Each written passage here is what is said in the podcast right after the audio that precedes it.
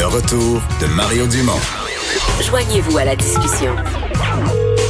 Appelez ou textez 187 Cube Radio. 1877 827 2346. Le gouvernement qui a annoncé ce matin un élargissement de la subvention, euh, le 75% la subvention à l'emploi. Euh, mais M. Trudeau qui est obligé de dire, Vincent, il y a un délai. Là, hein? Oui. Celle-là, on n'a pas la même rapidité, par exemple, que la prestation canadienne d'urgence pour les particuliers. Non, est-ce qu'on dit que les entreprises ont plus de euh, marge de manœuvre dans certains cas? Parce qu'on disait 3 à 6 semaines là, pour le 75 de, euh, de subvention salariale. Il dit, Justin Trudeau, évidemment, il dit on travaille très fort, on travaille très fort pour s'approcher davantage du 3 semaines que du 6. Là. Ouais. Mais pour plusieurs, l'attente euh, commence à Mais il y a devenir difficile. il y a déjà une semaine et demie de passé. Exact. c'est ça. C'est long. On va en parler avec Alexandre Verville. Il est propriétaire euh, d'un restaurant, bar, le Saint-Houblon, euh, euh, microbrasserie en même temps. Alexandre Verville, bonjour.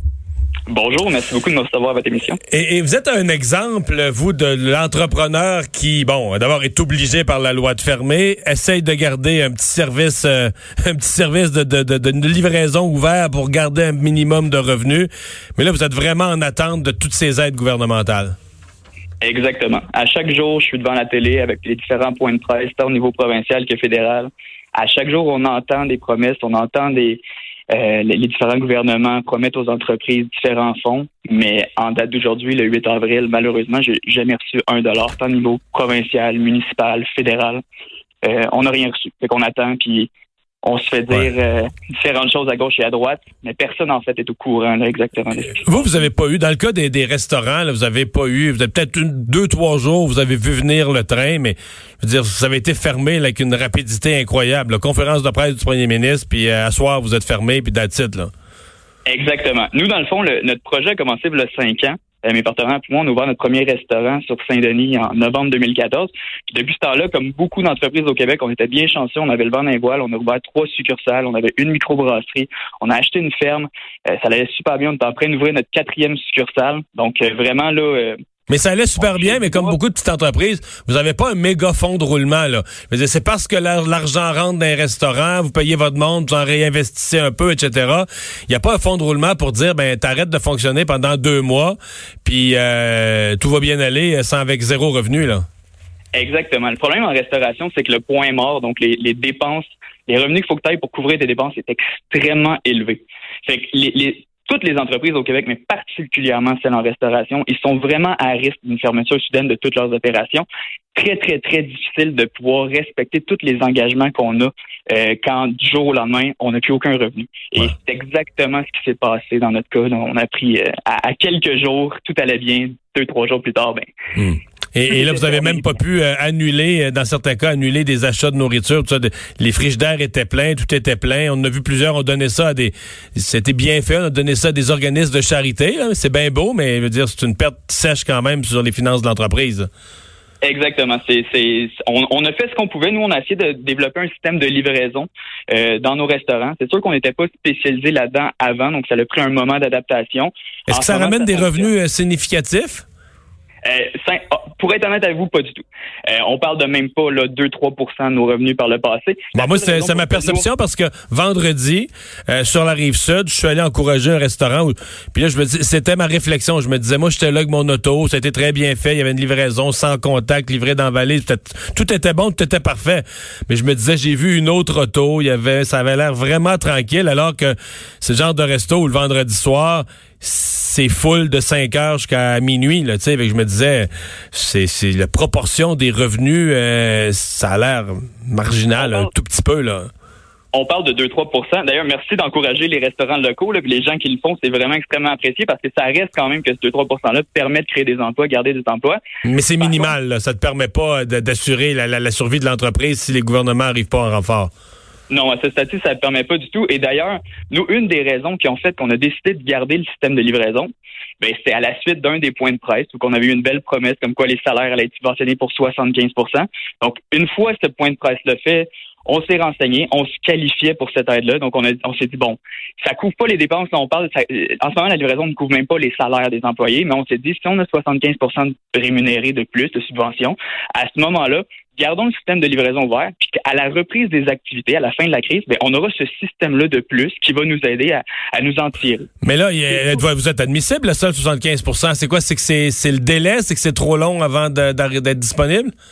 Ben, c'est oui, tout à fait. En ce moment, le délai qui est discuté, c'est euh, début euh, juin pour l'aide. Ça va être rétroactif euh, pour, je pense, les deux dernières semaines.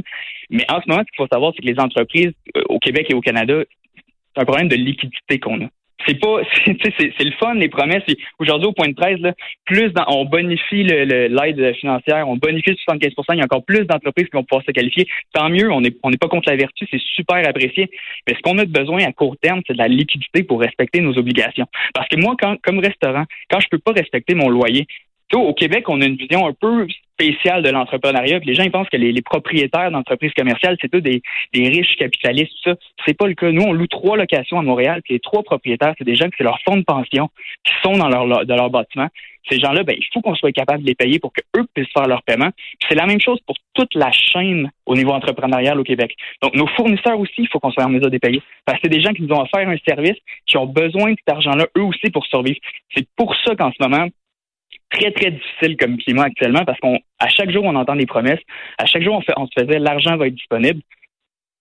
Mais, on est le 8 avril, j'ai pas eu un dollar jusqu'à maintenant d'aide. Craignez-vous, vous qui connaissez bon euh, beaucoup de gens dans votre euh, dans votre industrie, dans le grand secteur de, de, la restauration, avez-vous peur que lorsque puis bon lorsqu'on sortira de de, de, de, ce confinement, euh, il y a beaucoup de joueurs qui soient plus capables, qui n'aient pas les reins assez solides pour rouvrir du tout?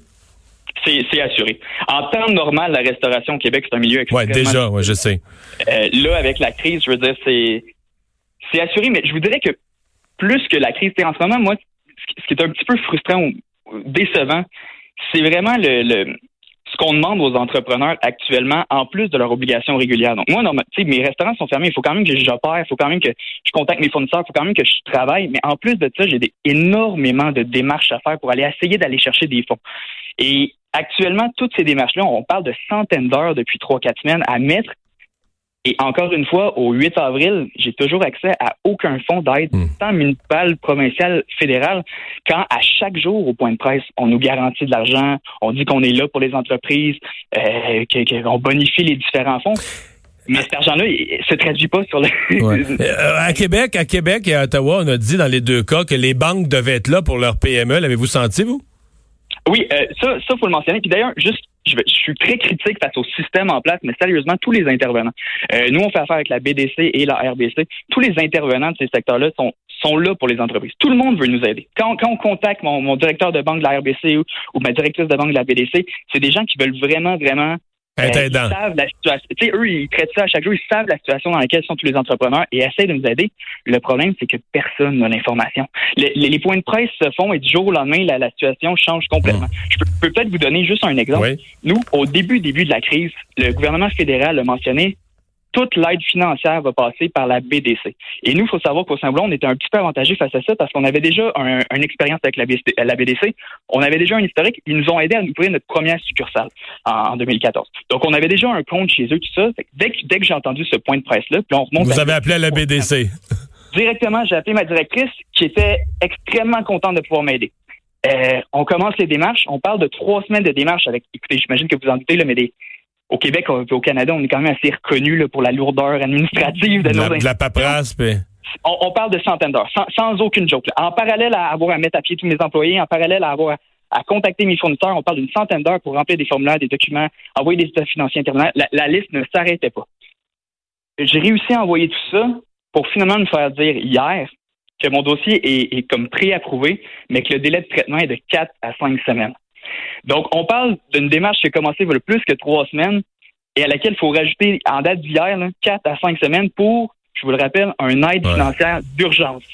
C'est, c'est, c'est, puis il y avait aucune, ma directrice n'était évidemment pas du tout contente d'avoir amené ça. Il y a personne qui est content de, d'avoir annoncé ces nouvelles-là dans le secteur actuel.